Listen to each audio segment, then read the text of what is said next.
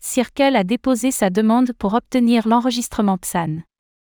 Dans le but de développer sa croissance en France et dans le reste de l'Europe, Circle a déposé des demandes afin d'obtenir l'enregistrement PSAN et l'agrément en tant qu'établissement de monnaie électronique. Cette annonce témoigne de l'attrait de la réglementation française.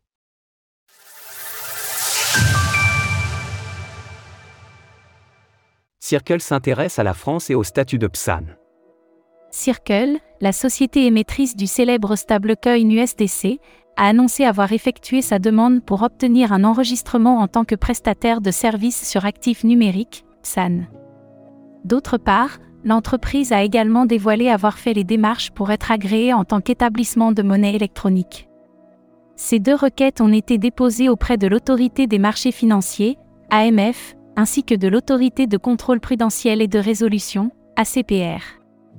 Lorsque cette initiative sera concrétisée, cela permettra à Circle de prendre de l'avance quant à la conformité avec le règlement MICA de l'Euroc, son stablecoin adossé à l'euro. La régulation française doit ainsi servir de tremplin à Circle pour développer ses activités en Europe. Jérémy Allaire, PDG de l'entreprise, a d'ailleurs laissé entrevoir ses ambitions pour l'avenir.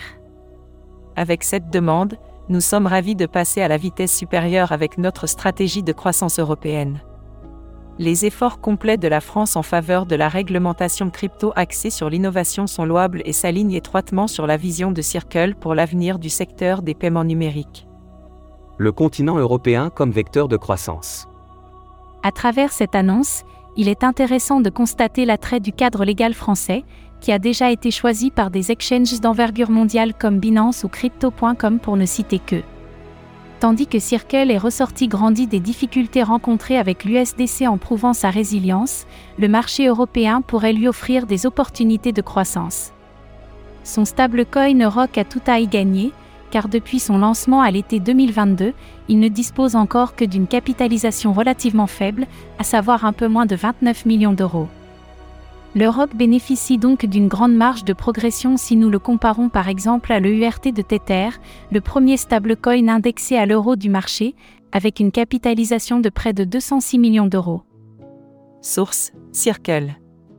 Retrouvez toutes les actualités crypto sur le site cryptost.fr.